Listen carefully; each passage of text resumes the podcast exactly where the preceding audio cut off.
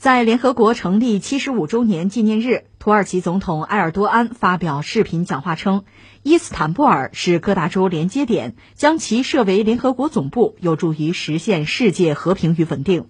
埃尔多安说，为了重新增强联合国的影响，必须改革安理会的结构。安理会把七十亿人的命运交给五个国家，这种体制不仅不公正，而且不可持续，与既定标准相反。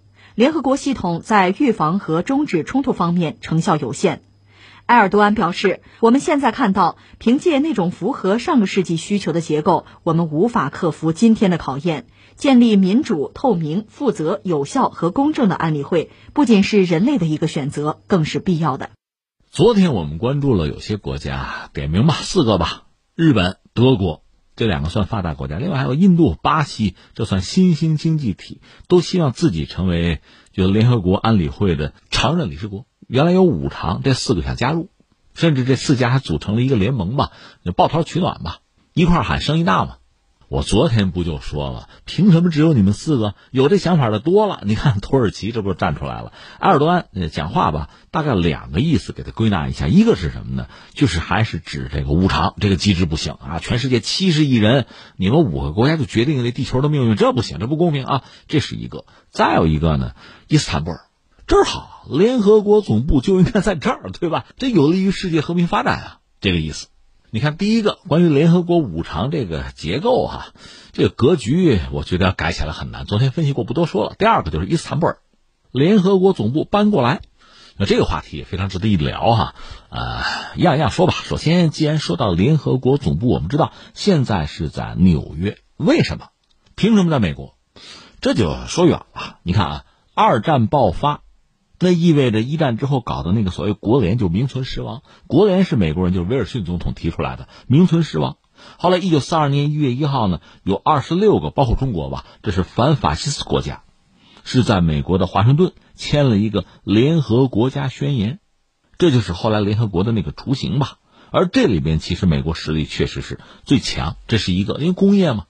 所以，美国本身成为联合国的这个选址的一个主要候选地吧，这个就不让大家觉得意外了。而且，美国成为就未来的联合国的所在地，这个应该是一次革命。为什么呢？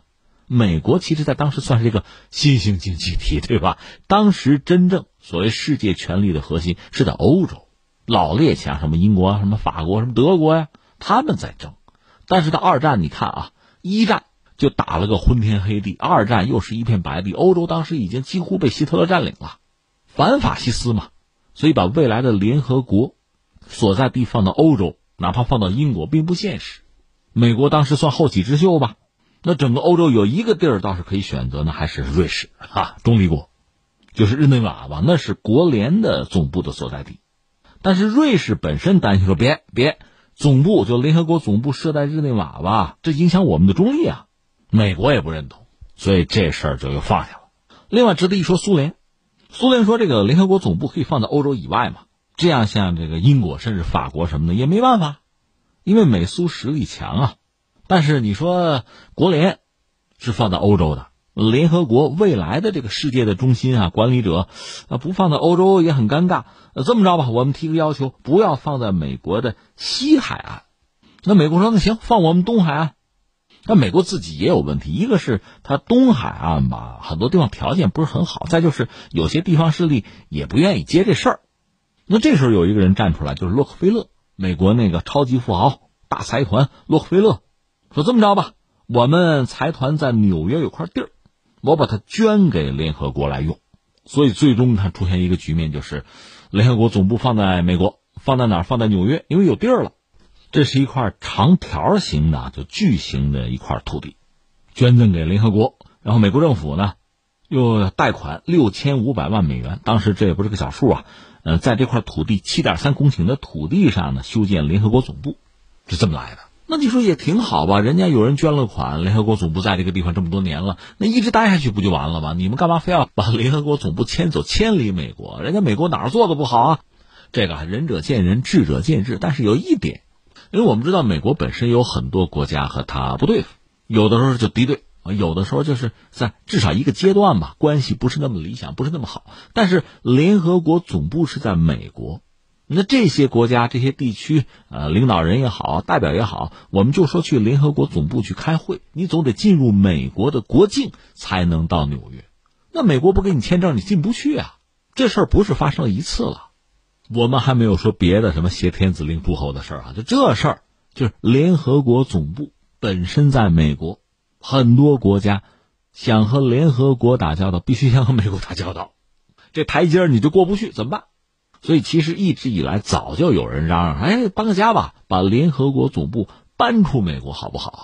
我记得前两年看到这个说法，说普京是不是嚷嚷着：“哎，搬到中国去啊？” 普京好像有这个建议啊。当然，这种建议很多了。现在呢，由土耳其的埃尔多安总统站出来说：“哎，到我们伊斯坦布尔吧，总部放在这儿多好啊！”实际上，他也是在批评美国，利用联合国总部在美国的这样一个很特殊的设置吧，为自己谋了利。伤害了很多国家，所以你看这句话背后其实是这个东西。那怎么看这个事情呢？一个是土耳其呢，特别是埃尔多安主政以来吧，一直也拿自己作为一个大国，而且这几年我们看到他确实是拳打脚踢啊，颇有作为吧，我们加个引号吧。所以他当然希望也在联合国之中扮演一个重要的角色。一个呢，总部能搬过来当然很好；再有一个，就是联合国的这个常任理事国能不能有我一号？他们可以，我也可以。他们做得，我也做得啊，估计这个逻辑很清晰。那至于说可不可以真的把联合国的总部搬到伊斯坦布尔，那土耳其首都是安卡拉了，伊斯坦布尔是它最大的城市，这个我觉得可能性又极小，微乎其微。当然，你要说它的优势呢，也是有啊。土耳其本身在地理位置上就非常独特嘛，那伊斯坦布尔更是如此。但是，一这个城市在历史上确实是一座名城。和战争和宗教联系非常之紧密。我们都知道啊，东罗马帝国怎么灭亡的？就是拜占庭帝国呀。当年这个城市不就是人家的首都君士坦丁堡吗？是奥斯曼土耳其帝国打下这座城市，灭掉了这个千年帝国呀。所以这个城市本身承载着一段历史啊，血与火的历史，就是两大宗教之间的争斗啊。而且前段时间我们还关注啊，那个所谓圣索菲亚大教堂的那个事情。因为君士坦丁堡，东罗马帝国，他信的是东正教，最大的那个教堂呢，就是圣索菲亚大教堂。那么奥斯曼土耳其把这个城市打下来之后，教堂基本上全部改成了清真寺。又后来呢，一战以后，就现代土耳其诞生，他们的国父叫凯莫尔嘛，他要走世俗化的道路，所以说这样啊，这个所谓圣索菲亚大教堂，我们把它做成博物馆。但是就在今年。就是土耳其这位总统埃尔多安已经下了命令，就把这个博物馆，所谓圣索菲亚大教堂啊，就改成清真寺了，而且已经进行了宗教活动了。这个引起基督教世界极大的不满。在这个状况下，你说伊斯坦布尔这座城市，你要把它作为联合国的首都的话，你可以想想，它恐怕瞬间会引爆两大宗教之间的口水战啊，就是呃伊斯兰世界和基督教世界。那么，相应的这个国家和地区之间的这个博弈啊，肯定会被激化呀，而且非常多的国家会站队。你比如欧洲吧，它没法置身事外，那想必大家会炒作一团。而且时至今日啊，在全球化发展到一定程度，现在遇到阻碍之后，我们越来越看到原来其实已经被我们淡忘的东西，比如说这个种族的、宗教的这些东西，通过这种方式吧，把一个一个的族群团结起来，就这些东西似乎。他们在人类历史上曾经发挥过重大的作用吧，而现在呢，似乎他们又开始发挥重要的作用，一度被人们遗忘，现在似乎死灰复燃吧。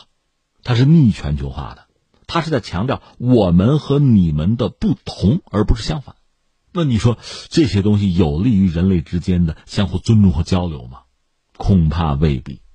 所以从这个角度来讲，伊斯坦布尔这座城市啊，特别是在如今的这个时代背景下。它不大可能成为联合国总部的选址所在地吧？因为如果那么做的话，实际上它带来的不是诸多矛盾的化解，而可能是火上浇油。